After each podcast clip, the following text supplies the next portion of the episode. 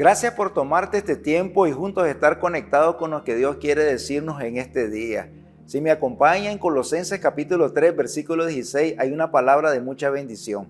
La palabra de Cristo more en abundancia en vosotros, enseñando y exhortándoos unos a otros en toda sabiduría, cantando con gracia en vuestros corazones al Señor con salmos e himnos y cánticos espirituales. Este pasaje nos muestra cómo nosotros podemos ser llenos del Espíritu Santo.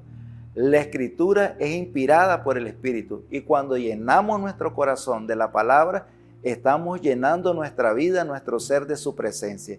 Hay un anhelo de Dios en este pasaje y es que nuestro corazón puede ser anfitrión de su presencia cuando establecemos un ámbito de adoración con salmos exaltando sus virtudes, su fidelidad, con himnos espirituales. Pero hay algo muy importante también que quiero que usted pueda establecer en su corazón y es que cuando la palabra mora en abundancia en nosotros tenemos la perspectiva correcta de la vida.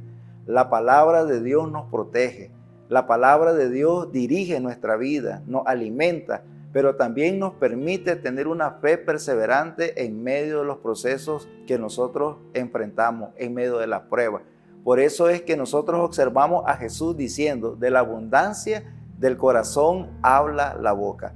Cuando nuestro corazón está lleno de su palabra, hablaremos más de Él que de nuestras debilidades, de nuestras imperfecciones, porque su palabra nos está perfeccionando en el tiempo. Él completará su buena obra en nosotros y nosotros cada día desearemos vivir una vida de la palabra que nos da la fortaleza y que nos ayuda a avanzar en medio de lo que podamos atravesar. Dios te continúe bendiciendo.